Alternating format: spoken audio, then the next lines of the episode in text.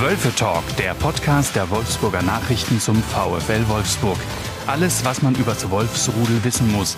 Die Diskussion rund um das Geschehen in der Volkswagen Arena. Wölfe Talk vor dem wichtigen Heimspiel gegen den FSV Mainz 05. Für den VfL geht's noch um die europäischen Plätze und bei mir ist mein Kollege Tobias Feuerhahn. Ja, Tobi, letzte Woche oder letztes Wochenende rauschhafter Sieg der Wolfsburger beim VfL Bochum.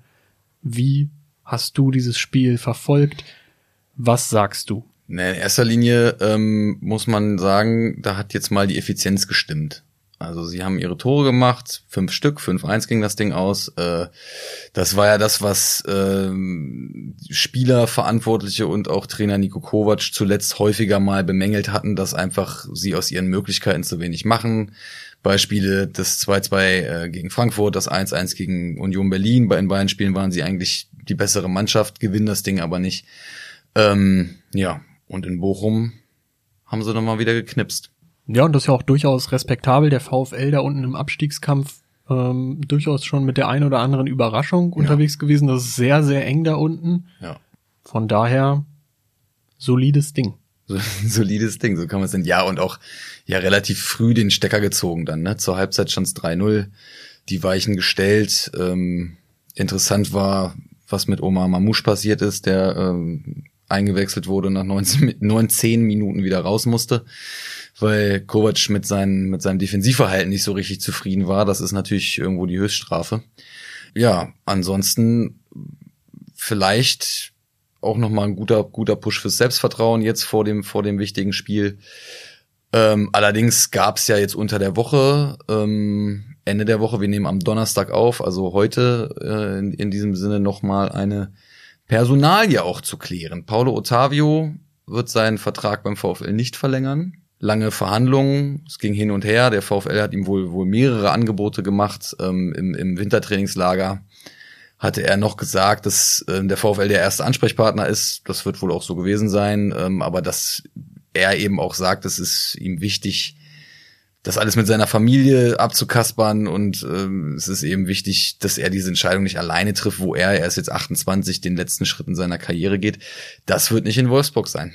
Und was sagst du, verpokert oder nicht? Weil ähm, ich finde es jetzt nicht so unbedingt davon auszugehen, dass, dass er bei einem Team unterkommt, das dem VfL tabellarisch jetzt hochgradig überlegen ist, in der Bundesliga zumindest. Äh, ja, vor allem, weil er jetzt ja wieder eine schwere Sprunggelenksverletzung hat. Und da ist natürlich dann die Frage, welcher Club ähm, gibt da jetzt ein Angebot ab? Also die, die Voraussetzungen waren sicherlich, die Sprunggelenksverletzung hat er sich vor knapp zwei Wochen gegen Leverkusen zugezogen. Davor waren die Voraussetzungen auch für Verhandlungen mit anderen Clubs sicherlich noch ein bisschen besser. Ähm, nur ist die Frage, wie, wie lange er braucht, um, um wieder fit zu sein. Er ist jetzt allerdings nicht seine erste ähm, schwerere Verletzung. Also die, die Verhandlungsbasis hat sich für ihn dadurch sicherlich nicht verbessert. Ich bin, was den Spieler Paulo Ottavio angeht und auch was den Typen angeht, sehr, sehr netter Typ, ähm, muss man, muss man wirklich sagen. Ähm, ich mag den sehr gerne, auch als Spieler. Also war unter Nico Kovac auch äh, links hinten gesetzt. Ähm, schneller Spieler, wenn der drin ist, dann, dann macht er auch offensiv gut mit, haut sich auch in die Zweikämpfe durchaus rein. Ähm, also sicherlich nicht unersetzbar, ähm, aber auch nicht so einfach. Man muss, muss mal sehen, was jetzt mit Nicolas Cosat ist, den sie im, im Winter geholt haben als, als Backup für hinten links. Bis jetzt nur ein paar Kurzeinsätze ähm, gemacht, der Franzose. Also da wird mit Sicherheit hinten links nochmal was passieren. Ja, aber normalerweise so als Fußballprofi, so ohne eine Ahnung oder ohne etwas in der Hinterhand würde man so einen Schritt ja eigentlich nicht machen. Vermutlich nicht. Ähm, Thema Cosar, ähm, du hast ihn ab und zu mal spielen sehen bei seinen wenigen Minuten. Ja, es, war nicht, es war nicht viel.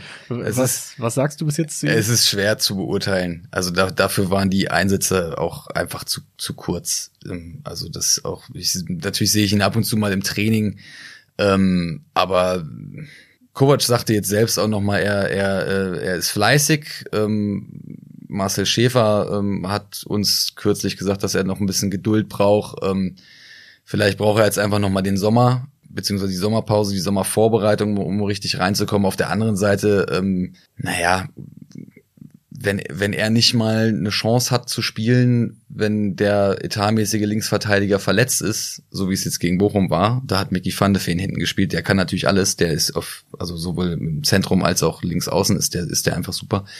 Da muss man sich irgendwo auch fragen, warum man jetzt nochmal, ja, wohl ungefähr eine, eine knappe halbe Mille für den ausgegeben hat im Winter, obwohl man ihn im Sommer hätte umsonst haben können. Also ohne Ablöse, ähm, in, in dem Sinne.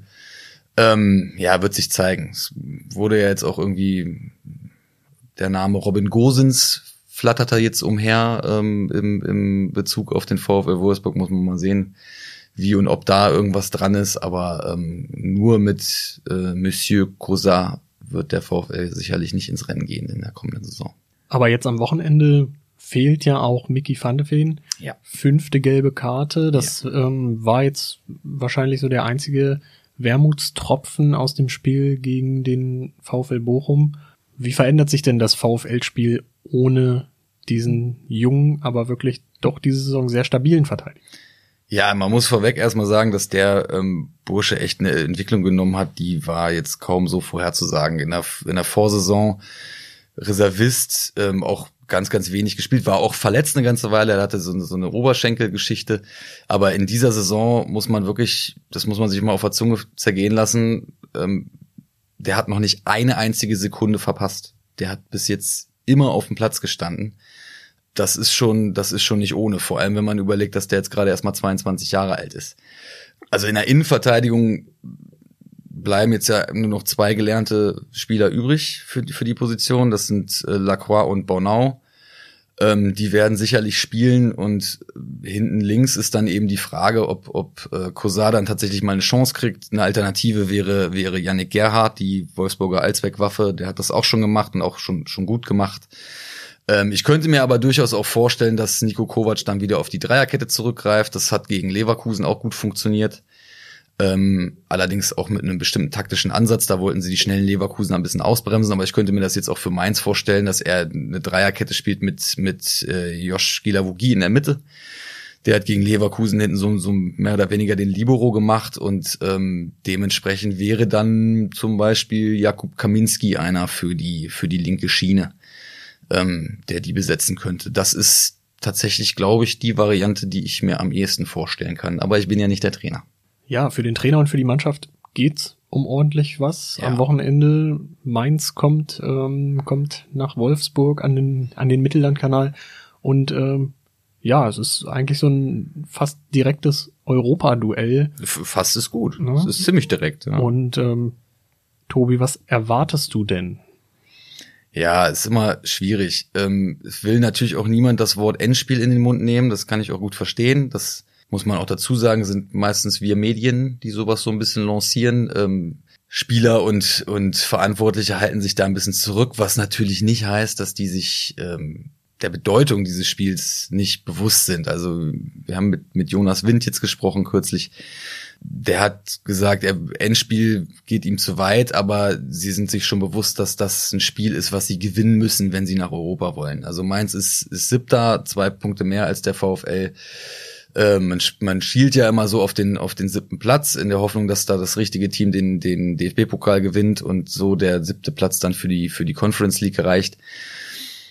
Geht das jetzt in die Hose gegen Mainz? Ähm, wächst natürlich der Abstand, äh, der, der Abstand schon mal ähm, ganz schönes Stück und dann sind eben nur noch vier Spiele übrig. Wenn du dann vier oder fünf Punkte aufholen musst, äh, ist das was anderes, äh, als wenn du jetzt mindestens unentschieden spielst oder am besten sogar gewinnst und, und dann den Platz sieben selbst eroberst. Also das ist schon, ähm, das Spiel hat schon Gewicht. Und die Mainzer, da willst du wahrscheinlich jetzt darauf hinaus? Genau, Mainz ist ja nicht ganz so schlecht drauf. Am nee. vergangenen Wochenende die Bayern geschlagen, den Titelkampf nochmal spannend gemacht. Ähm, ist doch auch geil, oder? Ja, das macht schon Bock, aber dass, dass man jetzt, dass jetzt nicht schon 87 Spieltage vor Schluss der deutsche Meister feststeht, ist das nicht schön?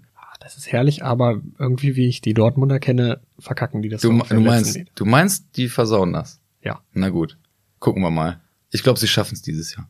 Ja, Mainz 05 ähm, finde ich ist eine interessante Mannschaft. Hätte ich denen nicht zugetraut, dass die dann doch wieder in solche Tabellenregionen vorstoßen, aber aus meiner Sicht ist es auch so ein, so ein Thema der Wintertransfers, die die getätigt haben Da sind zwei ganz interessante Spieler dabei. Ähm, einer spielt in der Dreierkette, Norweger, Andreas Hantje Olsen. Ich hoffe, ich spreche den Namen richtig aus. Bestimmt. Ähm, der andere auch ähm, schw schwierig auszusprechen, Ludovic Ajork, Franzose, ähm, 1,96 Meter groß, 93 Kilo schwer, Stürmer, ähm, hat jetzt am vergangenen Wochenende auch getroffen gegen die Bayern, bin ich der Meinung.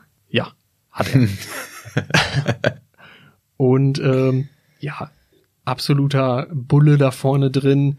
Riesentransfer aus meiner Sicht für die Mainzer. Hat jetzt auch schon äh, in 13 Spielen sechs Tore gemacht. Das ist für so eine noch nicht ganz vollendete Halbserie jetzt auch kein schlechter Schnitt. Nö, kannst du ein Bäuerchen machen. Absolut. Und ich glaube auch, dass die einfach einen guten Trainer haben. Ne? Als Bo Svensson die übernommen hat, ich weiß nicht mehr genau, wann das war, aber da sah es ja ganz düster aus in Mainz. Und dann hat er die ruckzuck auf dem, auf dem vernünftigen Weg geführt. Die haben plötzlich im Grunde in, in, in dieser besagten Saison nicht mehr verloren äh, und werden immer stabiler und die stehen nicht zu Unrecht da oben mit drin. Also das ist keine, auch wenn Mainz eine Karnevalshochburg ist, keine Karnevalstruppe, ganz sicher nicht. Aber vielleicht machen sie jetzt ja, nachdem sie den Titelkampf wieder spannend gemacht haben durch den Sieg, äh, den Europakampf auch wieder spannend durch eine Nieder Niederlage in Wolfsburg. Ja, wer weiß. Mal sehen. Tja, Tobi, was braucht der VfL, um Mainz zu knacken? Vor allem wieder diese vorhin schon angesprochene Effizienz. Also sie haben halt in dieser Saison nicht mehr so diesen, diesen klassischen Knipser à la Bas Dost oder, oder, oder Wout Weghorst. Ähm, das, die Tore sind auf viele Schultern verteilt. Sie haben auch eine ganze Menge Tore gemacht. Sie haben 51 Tore gemacht. Das ist äh, nicht, nicht verkehrt. Aber es gibt halt nicht den einen Typen vorne drin, bei dem du weißt, okay, wenn ich dem den Ball so und so serviere, dann, dann, dann klingelt's. Ähm, und das war jetzt tatsächlich hin und wieder mal ein Problem, dass, dass die, naja, dass diese Ausgeglichenheit dann eben auch dazu führte, dass, dass es dann Spiele gab, wo dann, wo dann eben keiner ähm, das, das Tor gefunden hat. Das heißt, das muss funktionieren. Sie müssen ihre, ihre Tore, ihre Chancen müssen sie verwerten gegen Mainz. Wieder, wie natürlich auch in jedem anderen Spiel. Ähm, und dann ja, ist, sehe ich da jetzt keinen Grund, weshalb sie die nicht, weshalb sie gegen Mainz nicht eine, eine gute Siegchance haben sollten. Also das ist, ähm, ist jetzt ja nicht so, dass da, dass da Manchester City kommt. Ja, wie lautet denn dein Tipp fürs Wochenende und ähm, wenn du schon die Spieler ansprichst, wer könnte denn zum, zum Matchwinner werden für den VfL? Also mein Tipp, ich ähm, tippe auf ein 1 zu 1, auch wenn ich jetzt gerade, auch wenn sich das jetzt gerade in der Einleitung vielleicht anders anhörte.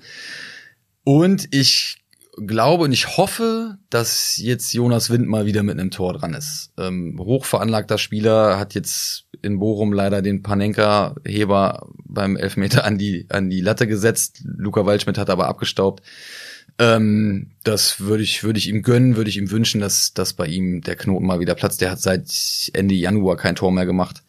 Wird mal wieder Zeit. Das war doch ein schönes Schlusswort. Du musst auch tippen. Ich muss auch tippen. Ich glaube, es hackt. Ja, ich würde bei so einem Spiel wahrscheinlich auch eher auf ein Remis gehen. Aber da fallen ein paar mehr Tore. 3-3. 3-3, okay. Gut. Dann freuen wir uns drauf in diesem Sinne. Bis zum nächsten Wölfe-Talk. Ciao, ciao. Mehr Podcasts unserer Redaktion finden Sie unter wolfsburger-nachrichten.de slash podcast.